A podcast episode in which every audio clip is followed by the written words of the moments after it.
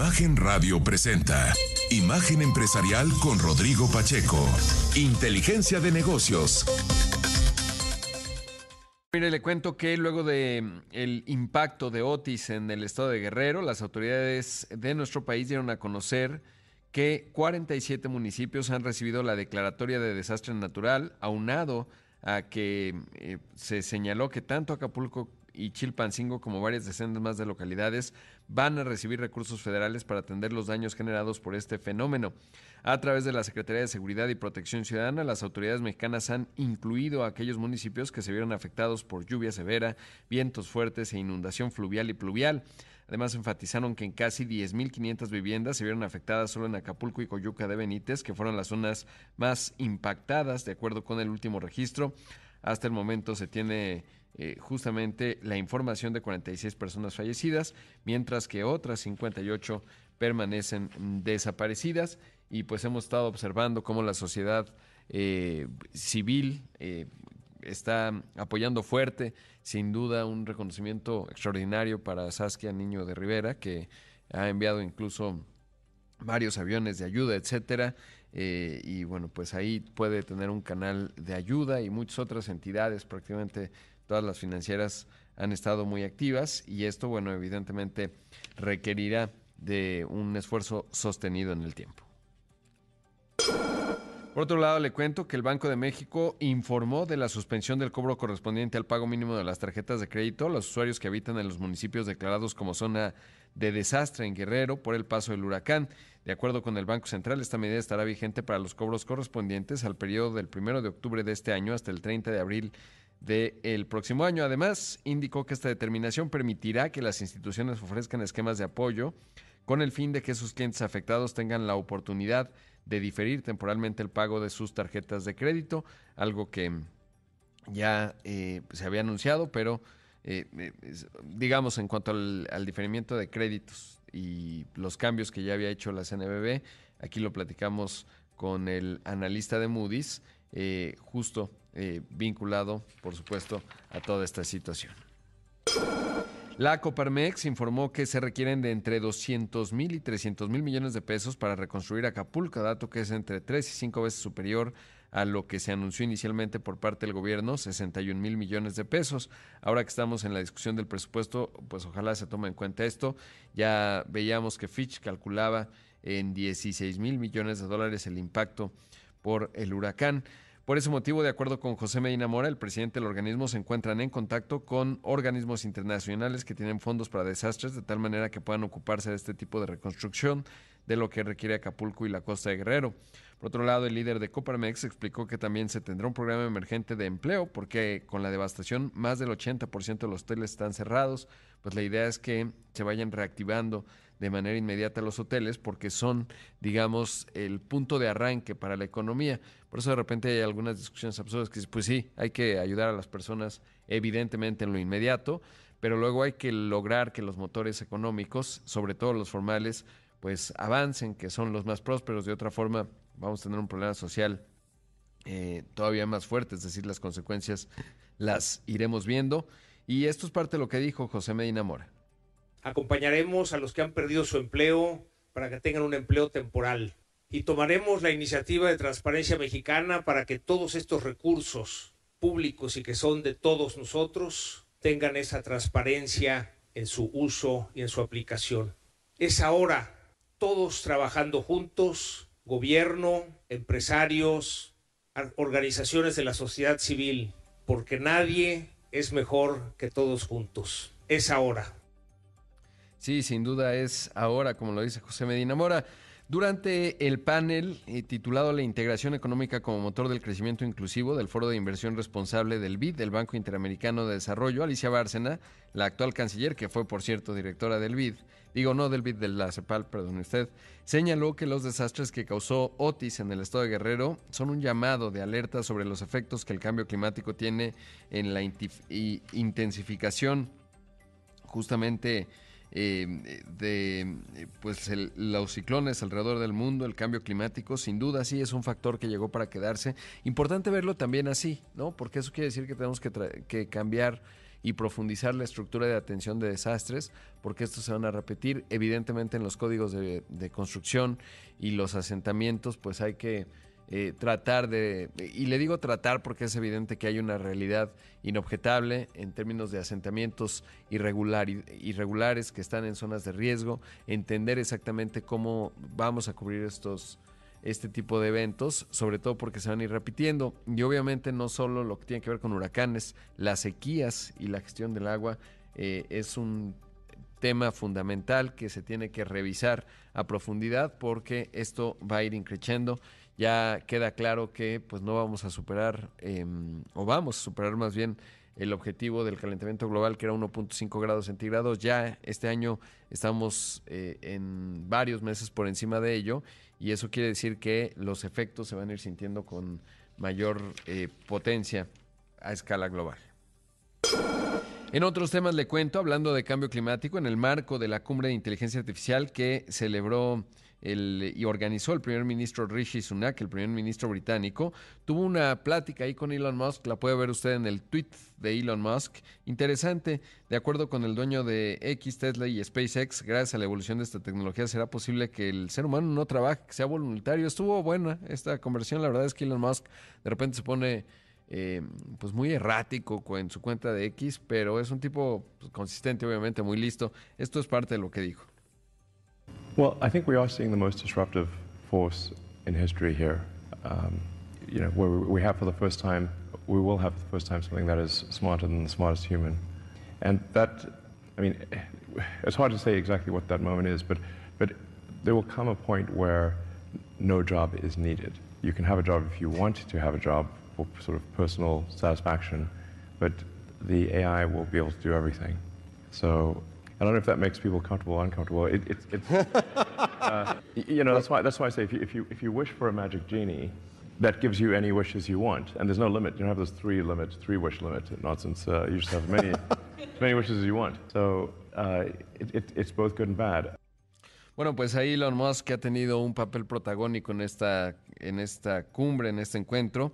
Dijo que se está viendo una, eh, la fuerza más disruptiva de la historia. Tendremos por primera vez algo que será más inteligente que el ser humano. Y eso quiere decir que es difícil decir exactamente cuál será ese momento. Puedes tener un trabajo, si quieres tener un trabajo para una especie de satisfacción personal, pero la inteligencia artificial podrá hacerlo todo. Entonces no sé si eso provoca que las personas se sientan cómodas o incómodas. Pero si deseas un genio mágico que te conceda todos los deseos que, que quieras, no solo tres, pues eso será la inteligencia artificial. Destacó lo que ya le había puesto en algún audio antier, eh, pues que se requiere este marco prudencial, digamos, el tener un árbitro externo, en ello coincidían. Rishi Sunak pues, también es un tipo listo, evidentemente. Me llamaba la atención ayer que lo estaba viendo en el aeropuerto, decía, pues sí, vivimos ya en el futuro, ¿no? Es decir, un primer ministro británico de origen indio, un empresario de cohetes y de vehículos eléctricos, que eh, pues eh, hablaba, digamos, y yo lo estaba viendo en la plataforma que compró en un teléfono celular en algún lugar del país. Eh, yo andaba en Chihuahua, que les mando un saludo. Y en fin, pues es, habla, digamos, de lo rápido que está avanzando y lo que va a avanzar todavía más hacia adelante. Pero bueno, antes de ir al primer corte, le cuento que la gran experiencia del Cupra del Tour Imagen 2023 ya llegó a su final y pues como siempre invitarlo a que sea parte del eh, Tour Nacional de categorías amateur y Open y vivir la gran final. Esta es del 23 al 26 de noviembre. Como siempre está la página www.cuprapadeltourimagen.mx o al teléfono 222 34 65 65 9 y ahí puede encontrar más información. Vamos a un corte, regresamos con más aquí en Imagen Empresarial. Ya regresamos con más aquí en Imagen Empresarial cuando son las 6 de la mañana con 17 minutos. Y como cada viernes le digo, entrevistamos a pequeñas empresas, pequeñas y microempresas. Y esta mañana le agradezco mucho a Verónica Larracochea, perdone usted, estoy aquí pronunciando. Verónica, ¿cómo estás? Gracias por, por eh, enviarnos un correo electrónico. Por supuesto, tú eres fundadora de Mapa. Eh, buenos días. Buenos días, Rodrigo. Eh, ¿qué, ¿Qué hacen ustedes en Mapa? Bueno, eh, en Mapa hacemos recursos eh, para niños y sus familias y seguramente varios papás de la audiencia coincidirán conmigo que en México muchos niños muestran alguno de estos comportamientos. Se frustran muy rápido y dejan de intentar, o cuando algo es muy difícil, mejor prefieren abandonar la actividad. Los niños en México también han aprendido que los errores y las fallas son un signo de debilidad. Por ende, no se animan a probar cosas nuevas y prefieren hacer lo que les sale bien. Entonces, en Mapa, Mapa nace de buscar estos recursos de mi socia Danitza y yo, principalmente para nuestros hijos y romper este patrón con el que crecimos. Mapa eh, es un libro principalmente, es un libro que se llama Mapa para la aventura de mi vida y en, en el cual los niños y sus familias aprenden cómo funciona su cerebro y los procesos de aprendizaje, así como a mantener la motivación cuando las cosas se ponen muy difíciles, a ser persistentes, a ver los errores como una oportunidad de aprender y mejorar, a fortalecerse con los retos y a mantener una actitud positiva. Mapa es un libro y son muchos recursos digitales para que los niños y sus familias puedan desarrollar lo que nosotros llamamos una mentalidad de crecimiento. ¿Hace cuánto que, decidieron lanzar este esfuerzo y, cómo ha sido? Es decir, ¿dónde lo, lo venden o cómo funciona? Mira, Mapa nace como algunos otros emprendimientos que nacieron en pandemia nace de mi socia Danitza Palma y yo cuando buscamos estos recursos para nuestros hijos y nos ponemos a investigar qué es lo que hace la diferencia. ¿Cómo logramos que nuestros hijos tengan las herramientas para lograr sus sueños y la confianza para perseguirlos y alcanzarlos? Y entonces, ¿será que es la escuela que asistan? Si los inscribo en muchas clases, si hablan varios idiomas, si hacen bien un deporte, ¿no? Entonces, descubrimos que no, que lo que va a garantizar que nuestros hijos sean exitosos es su mentalidad. Y vimos un patrón en los niños de México y Latinoamérica y en papás y maestros que buscan recursos como estos. Entonces, Mapa es un libro que está basado en ciencia y basado en el trabajo que hizo la doctora Carol Dweck de Stanford University, su trabajo acerca de la motivación y la mentalidad de crecimiento. Entonces, si te hablo un poquito más del libro, que es como nuestro producto estrella, se llama Mapa para la aventura de mi vida. Y es un libro de trabajo para niños a partir de los siete años.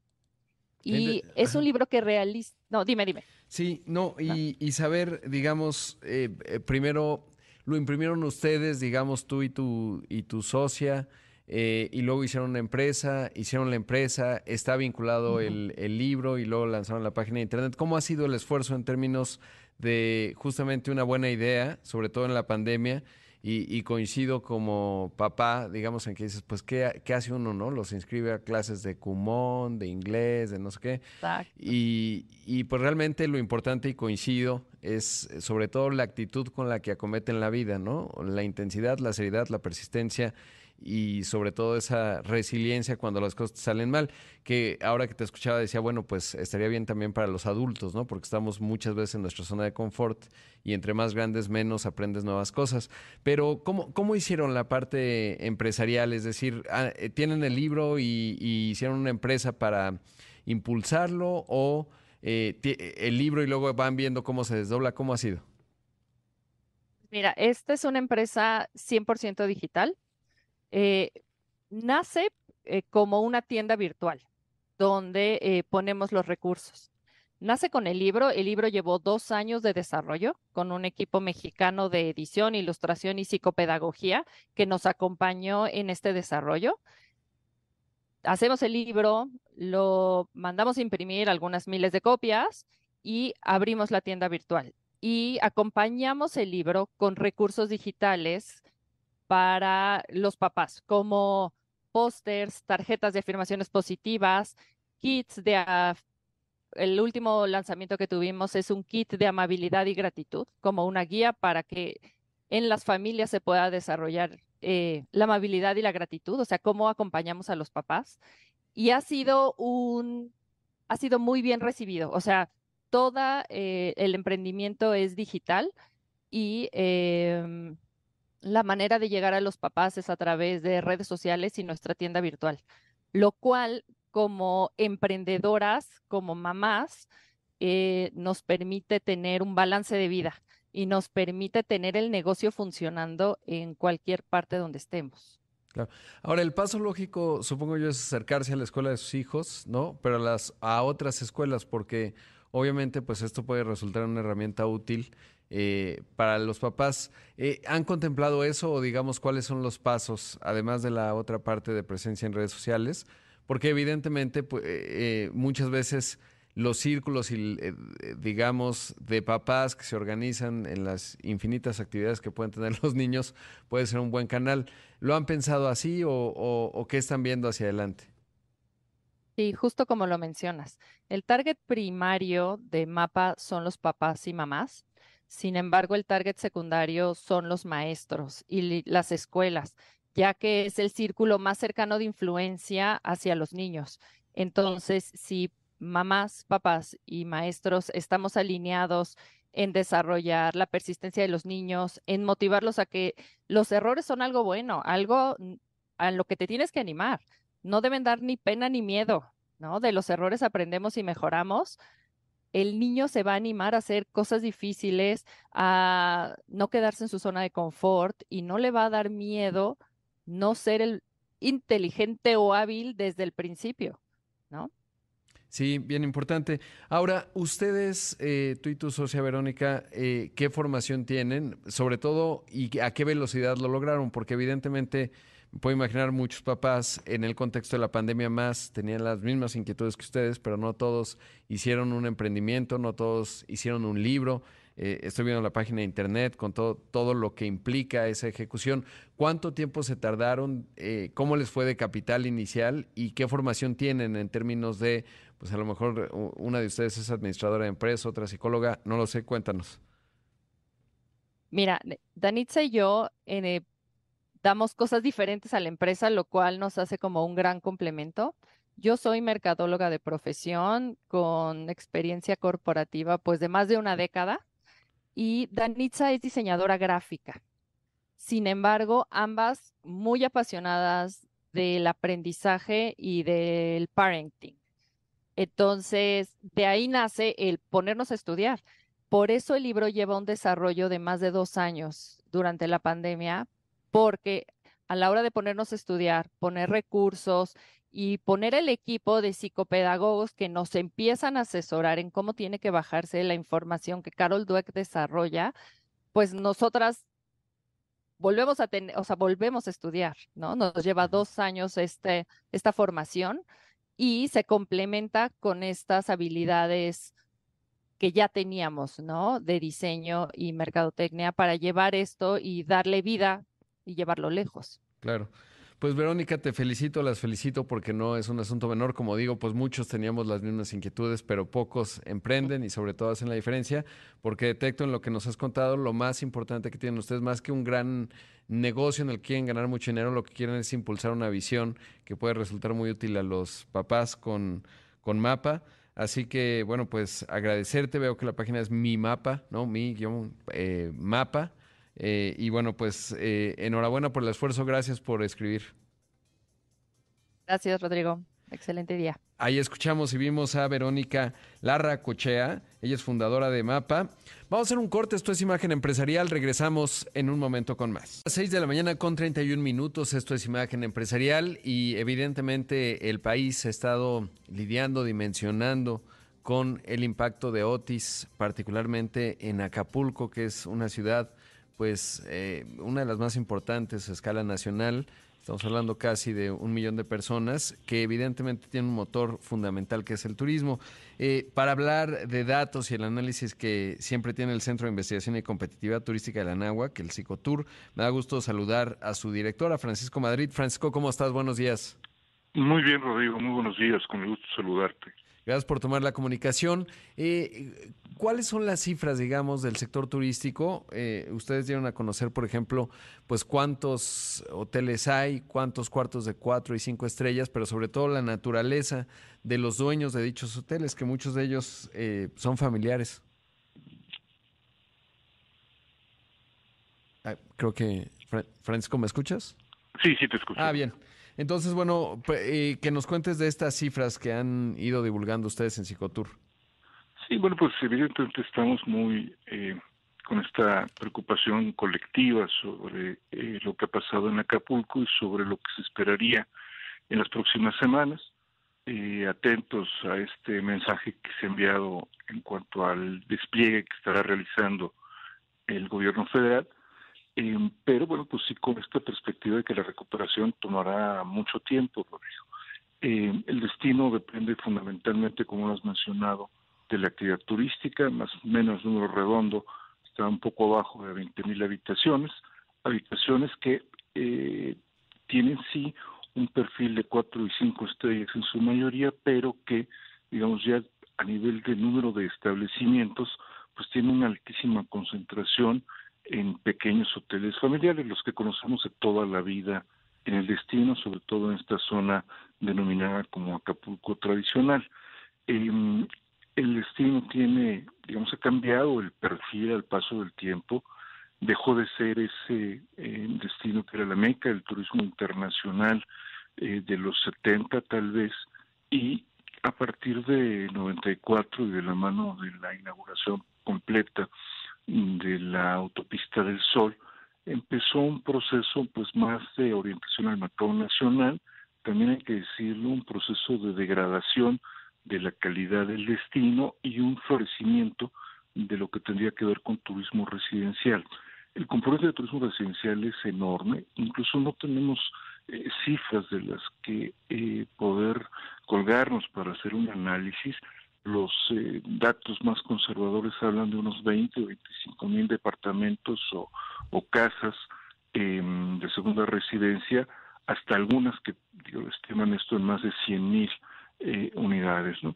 El destino cambió, sin embargo, bueno, pues se conserva esta condición de que alrededor del 95% de las empresas, incluyendo también las que tienen que ver con alimentos y bebidas, pues son microempresas con menos de 10 empleados y que tendrán pues muy limitadas capacidades para regresar y sobre todo la, duda que hoy tenemos es em, en qué momento realmente la demanda va a poder impulsar la actividad productiva del destino. En el corto plazo vamos a ver mucho movimiento por el lado de la construcción y seguramente algunas empresas darán servicios a este a este componente, pero esto no es suficiente para resarcir lo que sufre todo el puerto, Rodrigo.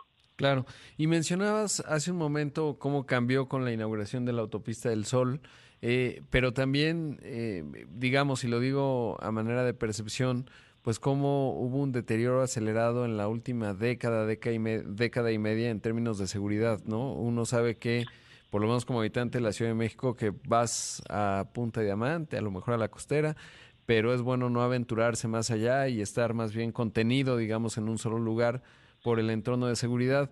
Eh, en ese frente, eh, ¿cómo, ¿qué datos tienen ustedes en términos de esta correlación de disminución de actividad? Sobre todo porque también cuando vemos los números de OMA de, del Grupo Aeroportuario Centro Norte, que es el que se encarga de Acapulco, pues sí se ve eh, un crecimiento en lo doméstico, pero en lo internacional evidentemente ya es marginal. Sí, por ponerle un número, digamos, de referencia de base, em, con la información oficial, por cierto, la local tenemos algunas dudas, pero tendríamos 98% del mercado de turismo nacional, ¿no? En los 70 que menciono había quizás más de 700 mil turistas internacionales. Hoy, pues en todo caso, estaremos llegando a los 100 mil turistas. ¿no? no hay prácticamente vuelos internacionales. Cuando revisamos cifras de, de vuelos, eh, sí pensamos nosotros que estas son más un síntoma que un problema, ¿no? Y si tienes una proporción tan pequeña de turistas internacionales, lo que se está hablando es que perdiste atractivo en el mercado. Eh, en, turismo hablamos siempre de esta teoría de los ciclos de vida de los destinos y Acapulco hace mucho tiempo entró pues en una etapa más bien de decadencia que tenían limitadas capacidades para reinventarse, aunque pues eh, geográficamente el, desarrollo se fue moviendo siempre hacia el sur, primero hacia Acapulco, este Diamante, luego toda la parte de Punta Diamante, eh, y, y sí, pues este, el tema de seguridad es una variable más que hay que poner. Sí pienso que más eh, del lado de esas pequeñas empresas que son eh, objeto de pues el chantaje de parte del crimen organizado, el pago del derecho de piso, que es una práctica aparentemente generalizada, y no sin eh, exentar pues de ciertos riesgos para los viajeros en la carretera, ¿no? Esa es la condición. Vale decir que uno de los eh, estados mexicanos que tiene una recomendación del Departamento de Estado de Estados Unidos para no ser visitados por norteamericanos, recomendación explícita, no viaje usted, es precisamente Guerrero.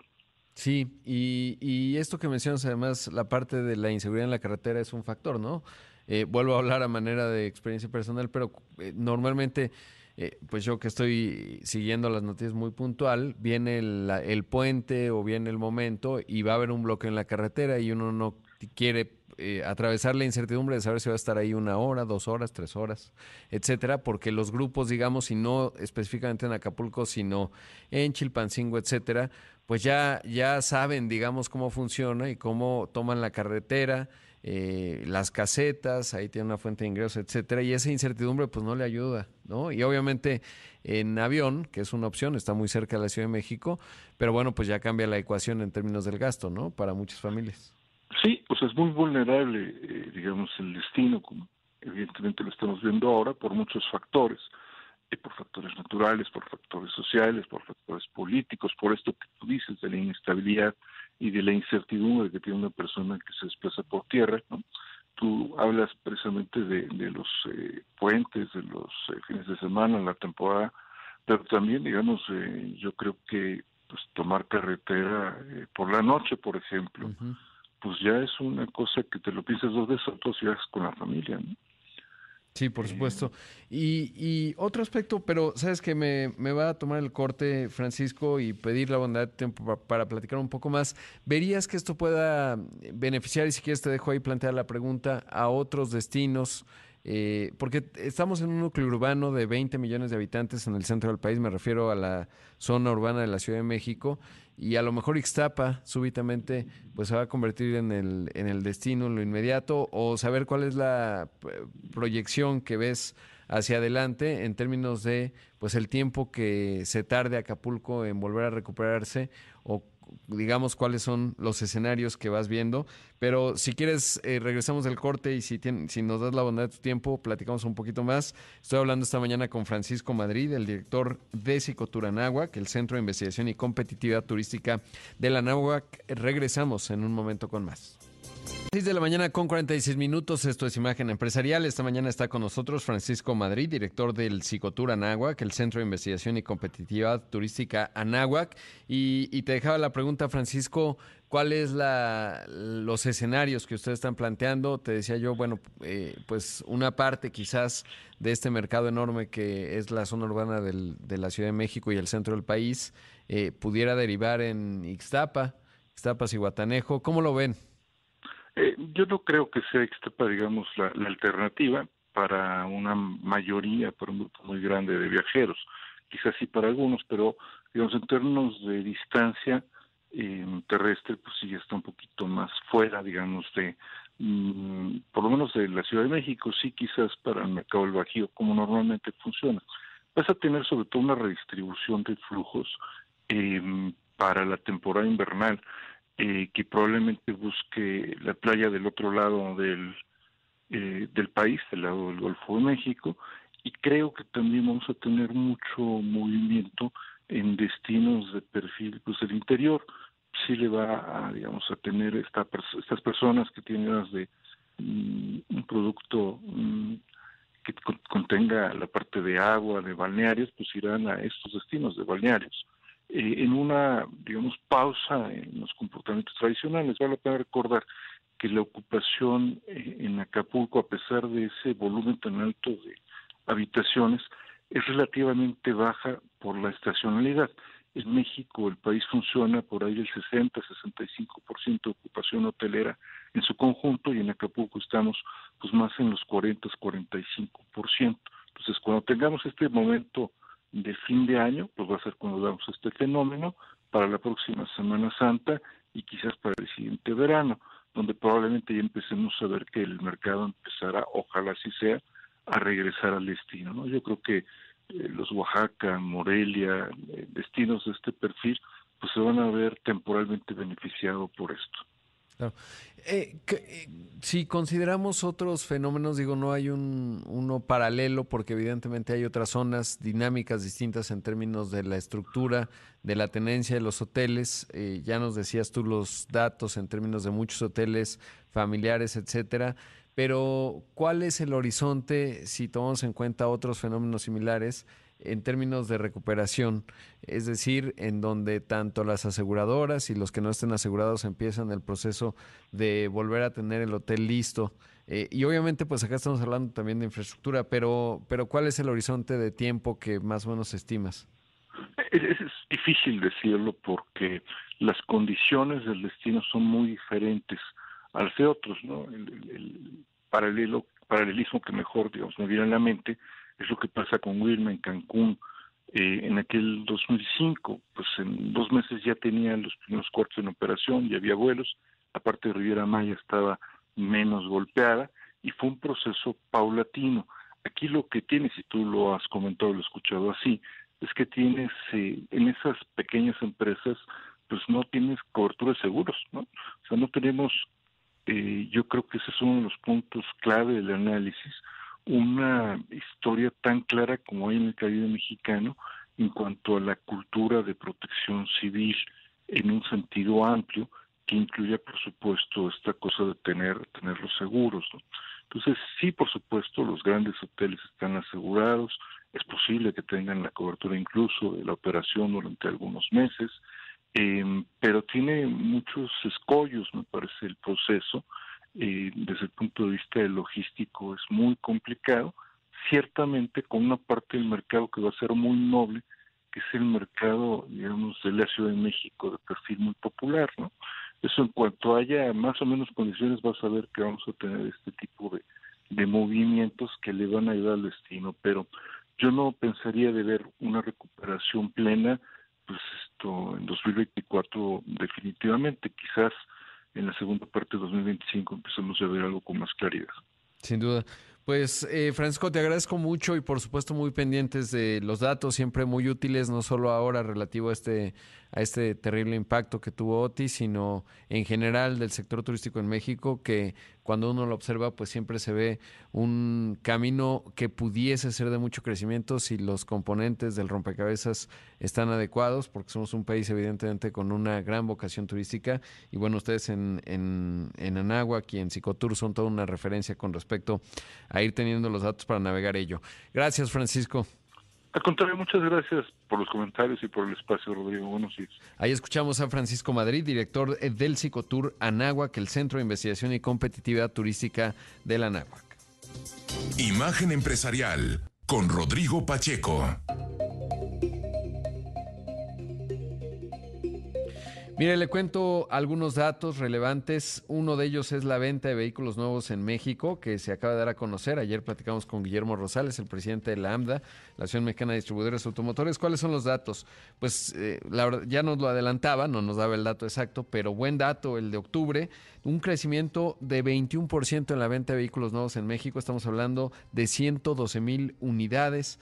El eh, mejor octubre prácticamente desde 2018. Se parece mucho al, septiembre. En total, en el acumulado de los primeros 10 meses del año, llevamos 1.088.000 vehículos vendidos. O sea, el mismo nivel prácticamente que el año pasado, pero ya en octubre.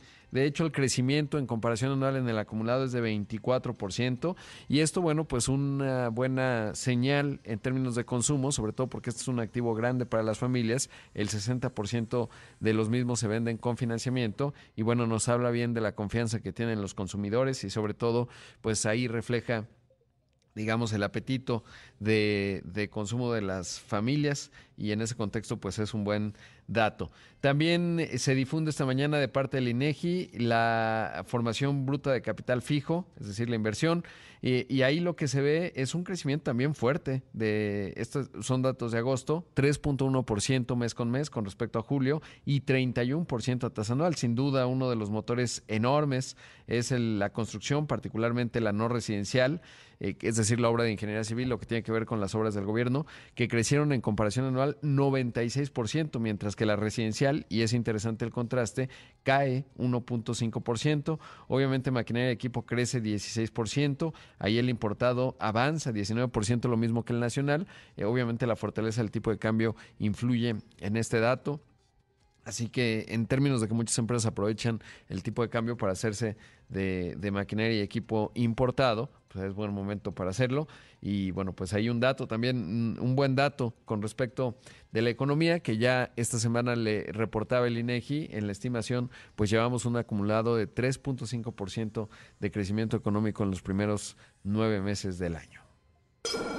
Obviamente uno de los temas también importantes tiene que ver con, ya fue condenado, bueno, no condenado, más bien fue declarado culpable Sam Backman Fried, este fundador de esta plataforma de intercambio de criptoactivos, FTX, que por cierto aparece una nota en Bloomberg, eh, Juan Carlos me la pasaba, en términos de que eh, FTX tenía supinas o peticiones del FBI para obtener información. Supongo yo que eso ocurre en muchas plataformas, pero bueno, pues este personaje ya fue declarado culpable. Eh, en otros temas, Apple, que es la empresa más valiosa de la Tierra, no, no es un tema menor, reportó resultados trimestrales y ya lleva 22 meses, o sea, es la primera vez más bien en 22 años en que anticipa que va a tener una caída consistente en sus ingresos. No le está yendo necesariamente bien a Apple.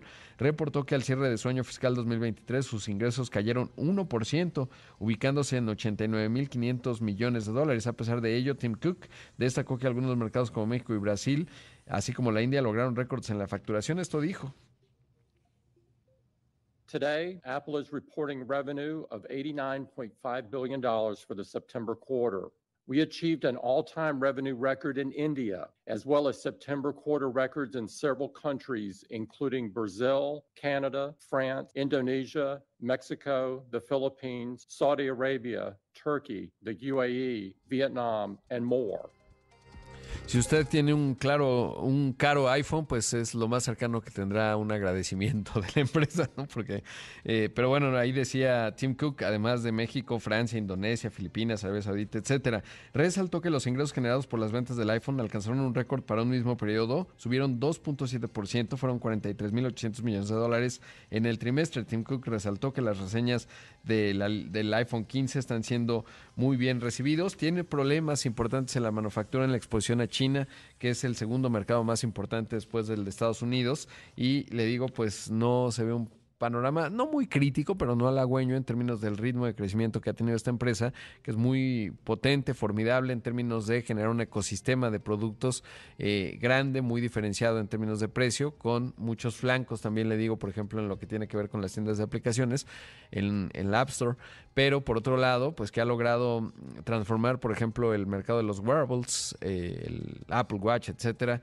eh, muy bien ejecutado, con buen diseño, y tiene también el reto de, no tiene un modelo de lenguaje natural generativo, ahí se le fue, y bueno, y, y, por qué digo se le fue? Porque tiene a Siri, ¿no? Pero pues es una revolución que apenas va, eh, de acuerdo a un reporte de Bloomberg, está invirtiendo mil millones de dólares en ello, que es poco, digamos, y sobre todo pues ya va tarde.